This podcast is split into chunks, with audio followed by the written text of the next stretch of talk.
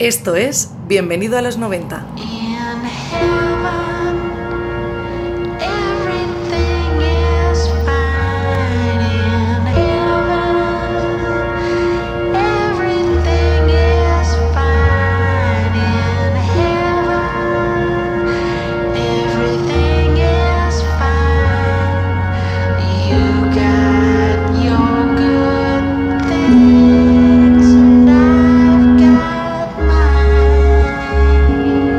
¿Qué tal? Amigas y amigos de los años 90. No sé si recordáis, pero hace tiempo os presenté un nuevo formato de programa llamado The Best Of, que empezamos con Blur y Gas Coombs de Supergrass. Es un formato bastante cómodo tanto para los fans de toda la vida de la banda como para aquellas personas que siempre han querido acercarse a la discografía pero que no saben por dónde empezar. En infinidad de emisiones Aquí en Bienvenido a los 90 hemos hablado de los Pixies como una banda de referencia para muchas formaciones que nos arrollaron con sus canciones en los años 90. Nirvana, Radiohead, Placebo, Foo Fighters o el mismísimo David Bowie. Por ejemplo, encontramos en Smell Like Teen Spirit una estrofa que va con un sonido más calmado y un estribillo que nos explota en nuestros oídos. Y eso, precisamente eso, ya lo hacían los Pixies años atrás. Aquella canción, como reconoció Kurt Cobain años después, era una forma de copiar a la banda de Black Francis, King Deal, Joy Santiago y David Loverin. Con el paso de los años se convirtieron en una banda de culto, pero al principio curraron mucho y también se pelearon mucho. La historia comienza en la Universidad de Massachusetts, en Boston, donde Joy Santiago y Black Francis comparten habitación. Ambos tocan la guitarra y componen, lo que hace que rápidamente formen una banda. Black Francis además tiene un programa de radio en la universidad. Entre las 12 y las 3 de la madrugada pinchaba su música favorita. Poco después ponen un anuncio para buscar bajista. King Deal es la única persona que responde y se presenta a la prueba sin instrumento, ya que nunca había tocado antes el bajo. Siendo tres, buscan batería. Prueban con Kelly Deal, la hermana de Kim, pero finalmente llaman a David Loverin. A mediados de 1986 los Pixies eran una realidad.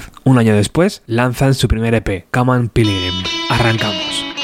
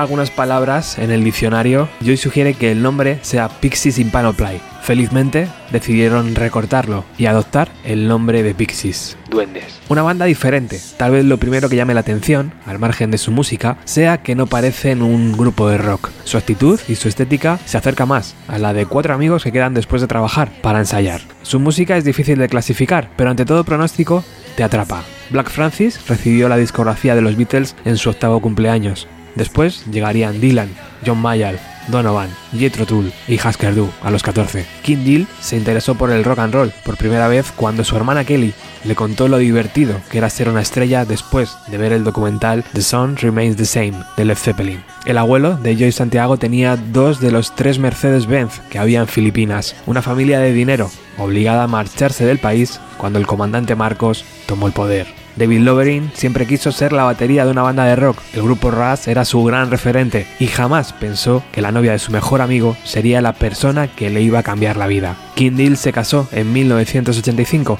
y ahí estaba David. Un año después, él era el batería de los Pixies. Tras grabar, varias maquetas llaman la atención del sello 4AD, especialistas en lanzar música difícilmente clasificable, como Cocteau Twins, The Eye Party o Bauhaus. Los Pixies firman el contrato, lanzan su EP y preparan su primer disco. Hasta ese momento únicamente había un compositor en la banda, pero King, casi a escondidas, ensayaba sus propias canciones. Gigantic acabó en Surfer Rosa, el primer disco del grupo, producido por Steve Albini, quien años después trabajaría en el inútero de Nirvana. Pero ese gesto, el de incluir una canción de King Deal en el disco, desencadenaría el final de la banda años más tarde. Pero de eso hablamos ahora. Esta canción, Gigantic, fue el primer single en la carrera de los Pixies.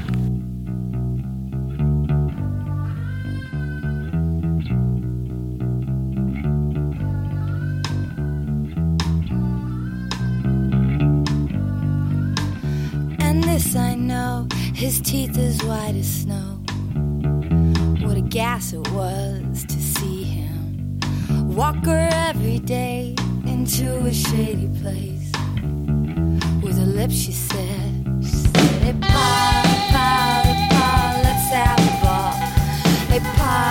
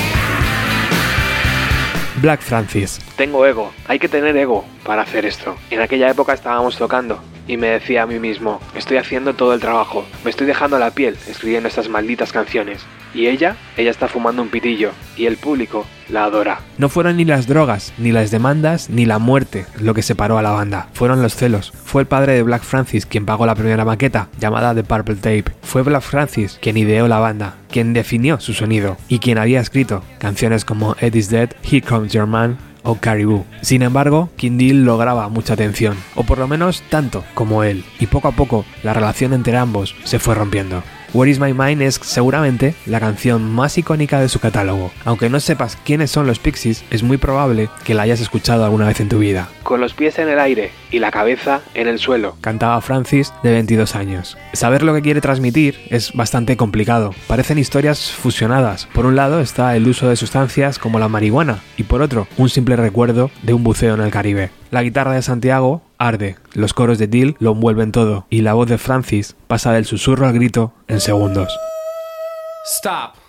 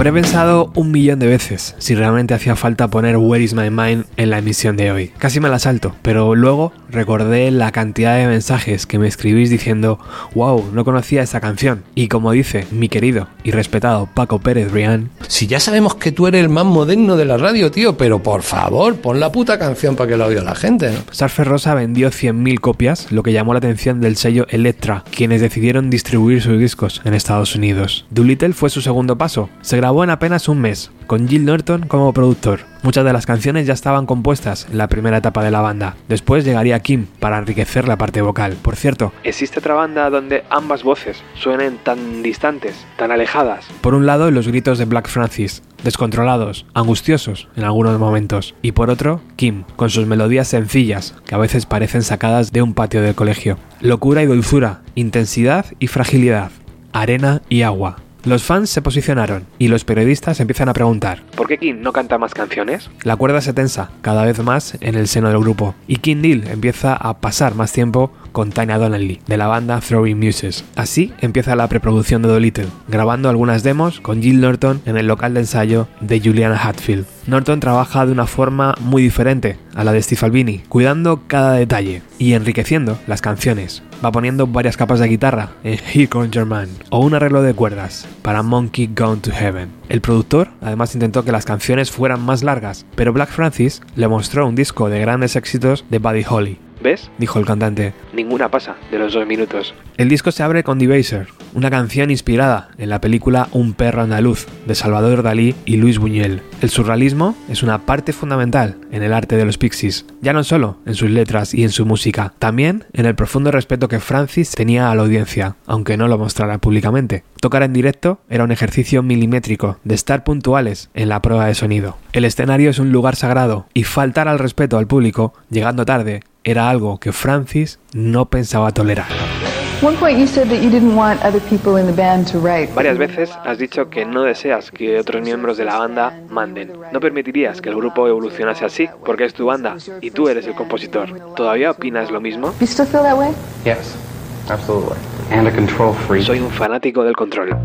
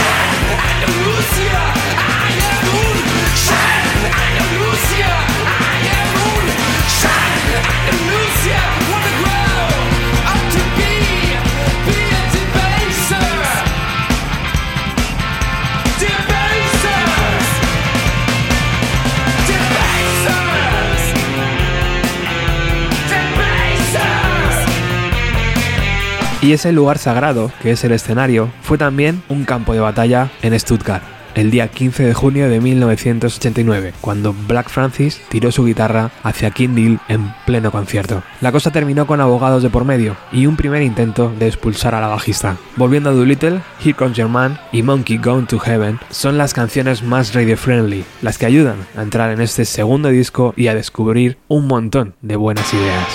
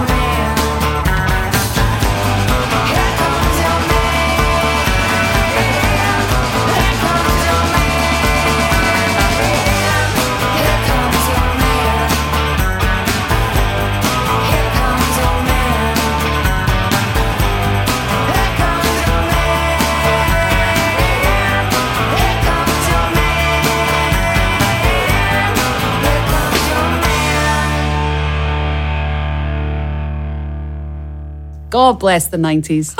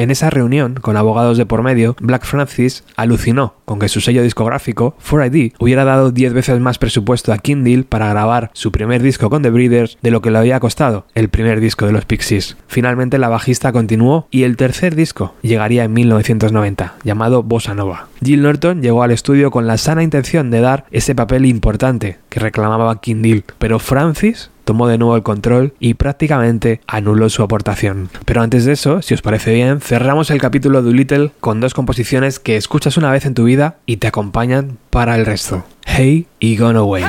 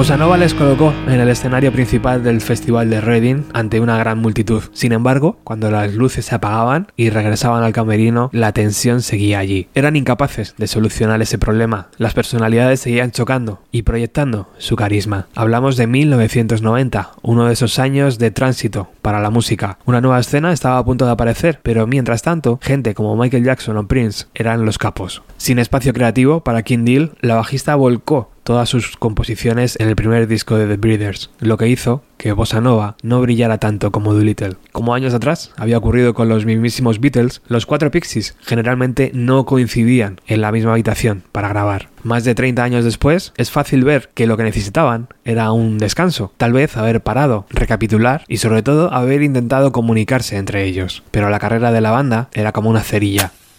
Explosiva al inicio y sin intención de parar hasta que no se acabara la madera. Belonia fue elegida como single y os prometo una cosa, he estado más de media hora leyendo opiniones de seguidores para entender de qué habla la canción. Unos dicen que habla de amor, otros del simio lemur, otros de un culto religioso cuando alguien fallece o de un continente hundido y perdido. ¿Os imagináis a los músicos leer esto desde su casa? Deben alucinar bastante, ¿no?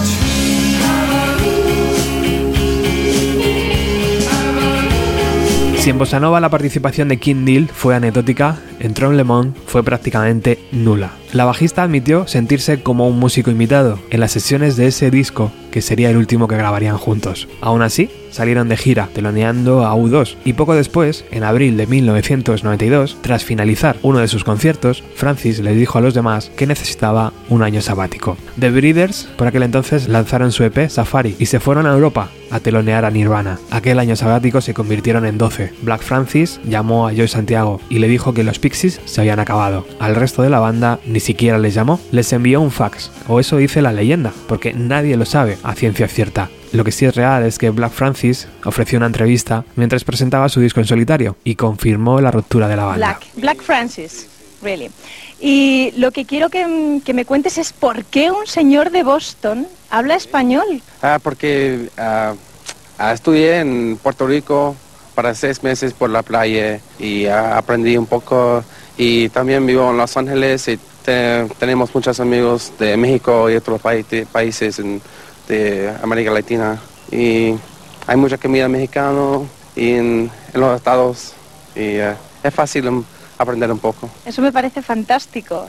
Eh, la verdad es que una de las características de la música de, esto- de este grupo es precisamente mezclar de todo. Cuando intentan definir su música dicen que cogen todo lo que se encuentran.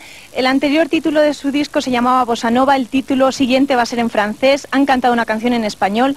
¿Por qué mezcláis todo? No sé, no hay una razón, es un chiste, un, ah, solamente por la- el sonido. Bossa Nova, las- el son de Bossa Nova es bueno y Trompe Lemon, um, y también tenemos un disco que se llama Doolittle. Ah, es solamente para la frase, las- el son de la frase y ah, no hay una razón.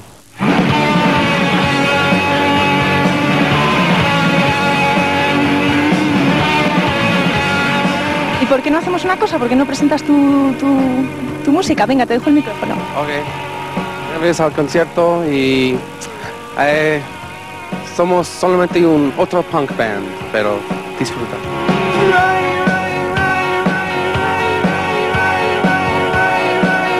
Así sonaban los Pixies y Black Francis en una entrevista para Televisión Española en el año 1991.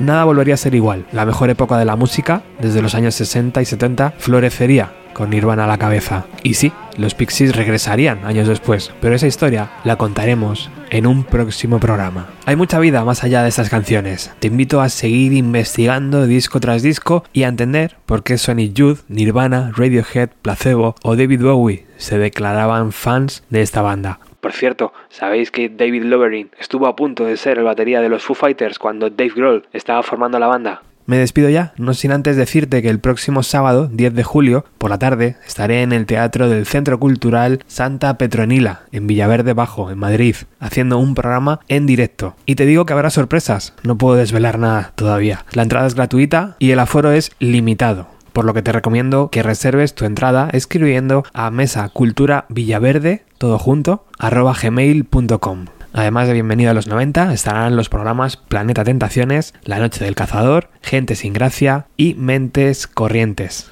Recordad, el próximo sábado 10 de julio. Os iré dejando la información también en nuestras redes sociales. Y llegamos al final de este inesperado accidente. Así describía Black Francis la carrera de los Pixies. Una vez más, agradeciéndote que hayas escuchado este programa, que lo compartas, que lo regales a un ser querido y sobre todo mandando un abrazo cósmico a toda la gente que patrocina Bienvenido a los 90, que no son marcas, son oyentes. Es verdaderamente alucinante esto. Agui 102, Raúl Sánchez, Nuria Suena B, David Zin Black Metal, Fran Puerto, Spinda Records, Pere Pascual, Julia Goberni, Juanmi, Jul Morgan, Alexander Castañeda, Juan Carlos Acero, Rosa Rivas, JM Morente, Domingo Santa Bárbara, Eduardo Mayordomo, Pablo Arabia, Alfonso Moya, Pilar Díez, Rubio Carbón, La Rubia Producciones, Cesmunsal, Carlos Consiglieri, Mr. Café, Marcos, Aitiro Saki, Fernando Masero, J. Ocio, Dani, Alejandro Gómez, Barón 72, Norberto Blanquer, Eduardo Vaquerizo, Víctor GB, Tolosen, Israel, Iván de 61 Garaje, Infestos, Jordi, Luis Ignacio, Carmen Ventura y varios amigos anónimos, que me encantaría saber vuestro nombre. Con la primera canción de Tron Lemon cerramos este especial de hoy, dedicado a los Pixies. Gracias por estar al otro lado. Chao.